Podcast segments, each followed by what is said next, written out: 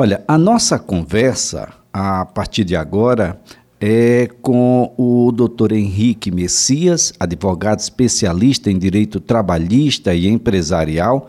Tivemos então aí a Lei Geral de Proteção de Dados entrando em vigor e, claro, isso traz para todos nós, na verdade, uma forma diferente, não só de coletar esses dados, mas de armazenar esse, esses dados e de utilizar esses dados. É preciso ter muito cuidado, ah, principalmente quem está diante das relações de consumo, né? seja através ah, dos próprios sites, seja através dos dados que você coleta quando tem uma relação, mesmo numa loja presencial, mas que são dados que você ah, colhe, armazena e utiliza. É preciso ah, compreender um pouco melhor o que é que diz a Lei Geral de Proteção de Dados para que você ah, não caia numa armadilha e possa, um pouco mais adiante, ter que estar tá pagando por isso.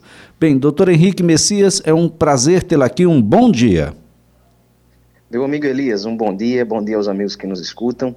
É isso, é isso que você falou, né, que você já adiantou. No, no último dia 18 de setembro, na sexta-feira, né, tivemos a entrada em vigor da Lei Geral de Proteção de Dados, a nossa LGPD, e a partir de agora nós temos uma legislação específica, Elias, que trata dessa situação relacionada ao, ao, tratamento, ao controle dos dados pessoais pelas empresas e até pelas pessoas físicas que fazem uso deles nesse, no seu dia a dia, nas suas atividades econômicas. Agora, doutor Henrique, o, o, o que, como é que era antes? Como é que fica a partir de agora quando a gente fala em dados? Elias, nós não tínhamos uma legislação específica, não tínhamos uma lei específica que né, disciplinasse o uso de dados pessoais é, pelas empresas e pelas pessoas físicas, como eu disse, que usam dados para fins econômicos. Então, o consumidor, o trabalhador, né, o titular dos dados pessoais não tinha uma segurança ou uma garantia prevista na legislação. A partir de agora, né, a lei traz essa segurança, traz uma série de garantias, traz inclusive as situações em que é autorizado o uso dos, dos dados pessoais. E se aquelas empresas né, que trabalham com esses dados é, fogem daquilo que está determinado na lei, elas podem sofrer algumas sanções, sejam elas né, sanções da justiça, por exemplo, é, em virtude de indenizações pleiteadas pelos titulares dos dados pessoais, ou sejam também elas sanções que podem ser aplicadas pela autoridade nacional que vai ser criada para cuidar disso. Agora, nós temos um grupo de dados que são considerados por, pela lei ou qualquer dado é dado sendo pessoal? Veja, Elias, a princípio, né, a lei se destina a proteger qualquer dado pessoal. Entretanto, existem alguns dados que são considerados pela lei, que são dados pessoais sensíveis, e esses têm um controle ainda maior, né, que são dados relacionados à opção política, né, à questão de filiação a sindicato, né, uma série de dados que podem ser utilizados, inclusive, para fins de discriminação da pessoa. Então, esses dados pessoais sensíveis são ainda mais protegidos. Agora, doutor Henrique, a lei ela alcança apenas as empresas de tecnologia, os grandes sites, as grandes empresas, ou ela atinge absolutamente todos que coleta, armazena e que se utiliza de dados? Amigo Elias, a lei ela se destina a absolutamente todos, eh, empresas ou até pessoas físicas que tratam dados de pessoas físicas, né? O, o, ela, a lei não, não, não protege dados de empresas, né? Protege dados de pessoas físicas, mas ela se aplica às empresas e pessoas físicas que tratam esses dados. Seja ela uma empresa grande, seja ela uma empresa pequena, seja ela uma empresa de tecnologia ou não. Então, até aquele empregado, empregador, na verdade, que colhe os dados do seu empregado para assinar sua carteira de trabalho e etc., uma, uma pequena empresa, por exemplo, tem que atentar para o que está previsto, para o que está disciplinado na Lei Geral de Proteção de Dados. Doutor Henrique, tem base legal? Qual é a base? Qual é o elemento fundamental? Por exemplo, consentimento é um Sim. termo importante nessa relação? Com certeza, Elias. A lei diz que os dados eles só podem ser utilizados em algumas situações específicas. Né? E, além disso, que para que esse dado seja utilizado, há a necessidade do consentimento do titular dos dados. Então, por exemplo, uma empresa que vai colher os dados do, do de um cliente, de um consumidor, né, para lhe fornecer algum crédito, não é, é esse dado, a empresa, para trabalhar com esse dado, para colher esse dado e tratar esse dado do titular, ela precisa do consentimento. Isso se, se estende, Elias, a toda e qualquer relação em que há necessidade da, da coleta desses dados, do tratamento desses dados, há necessidade do consentimento. Bem, o inverso também pode a, acontecer, ou deverá acontecer, o, o esquecimento, por exemplo? o direito de sim, apagar todos sim, esses sim. dados? É, um dos, dos, dos, princípios da lei, né, uma das ideias principais da lei, é o que ela traz como autodeterminação informativa. O que, que significa isso? Que eu, na condição de titular dos dados, vou dizer quais daqueles dados que eu tenho podem ser utilizados e quais, inclusive, devem ser apagados.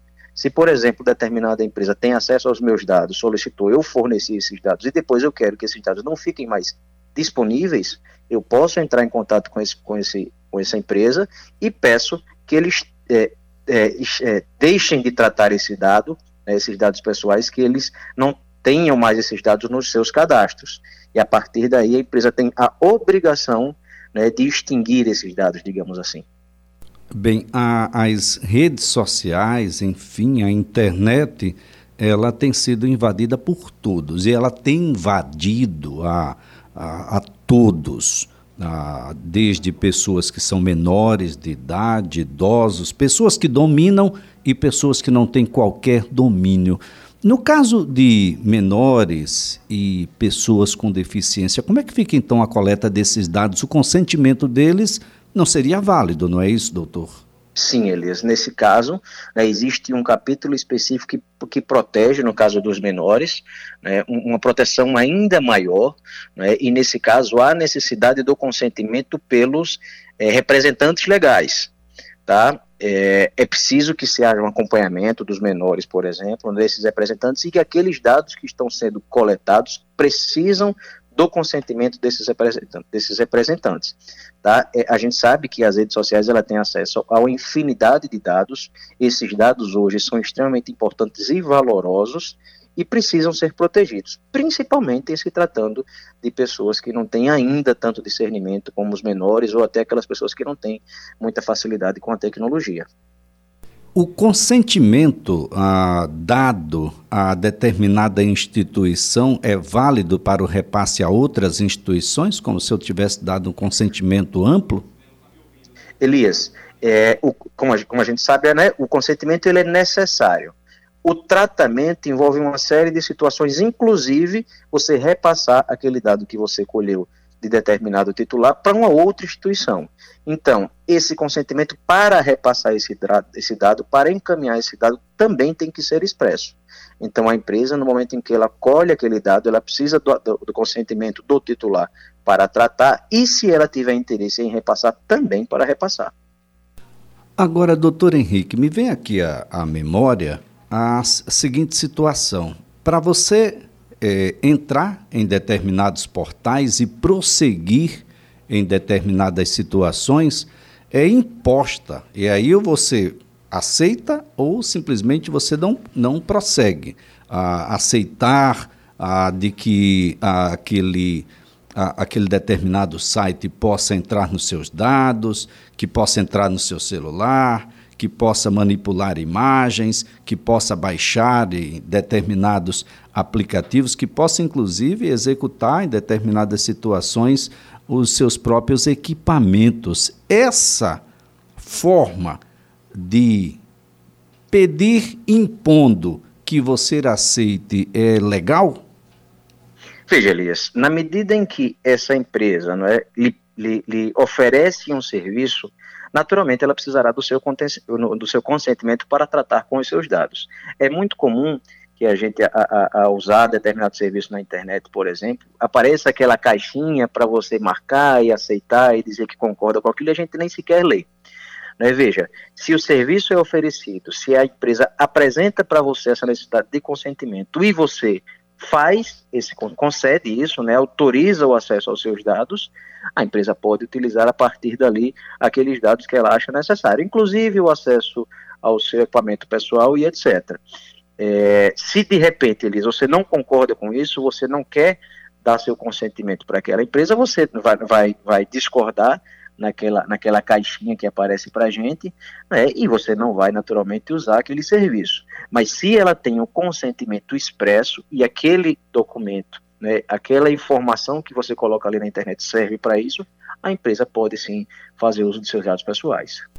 Ponto relevante é que você pode voltar atrás nesse consentimento e encerrar essa relação, doutor. Sim, com certeza, Elias. Esse consentimento ele pode, ele pode ser retirado a qualquer tempo. Então, se de repente eu faço uso, faço uso do meu serviço, autorizei que aquela empresa tivesse acesso aos meus, dados é, pessoais e depois eu quero retirar esse consentimento porque eu não farei mais uso daquele serviço, eu faço isso, né, eu volto atrás no meu consentimento e a empresa tem por obrigação deixar de usar os meus dados pessoais e eliminá-los. Doutor Henrique, a lei traz punições para quem a descumpre? Sim, sim, Elias. É, existem aquelas punições que podem ser aplica aplicadas, por exemplo, pela justiça, quando, em virtude de um, uma má utilização de um dado pessoal, eu cause um prejuízo ao titular desses dados, e esse, esse titular dos dados pode pleitear uma indenização, por exemplo, né, uma indenização por responsabilidade civil, e existem também algumas punições que podem ser aplicadas por uma autoridade administrativa que foi criada. Né, essa autoridade pode impor às empresas, por, por exemplo, multas, e essas multas podem ser de até 2% de todo o valor que foi faturado no ano anterior, limitados à cifra de 50 bilhões de reais.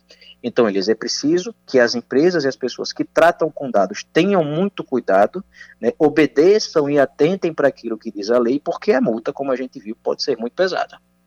Bem, é, doutor Henrique, é claro que o uso de dados é um caminho sem volta. A gente não tem mais como não fazê-lo.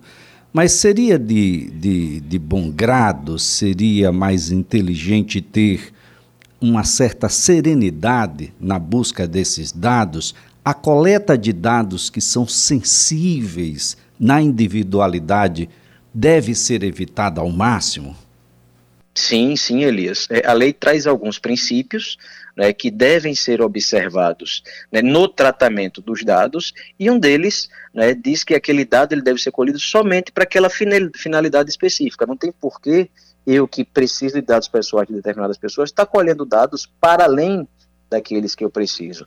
Eu vou atentar para aquela finalidade, eu vou atentar para a adequação daqueles dados para o serviço a que eu quero prestar, né, e vou me restringir aqui. Por quê? Porque a gente sabe que, infelizmente, esses dados eles são armazenados, às vezes você não tem a segurança necessária, eles podem ser acessados por outros, e você, na condição de pessoa responsável pelo tratamento dos dados, pode se responsabilizar por isso.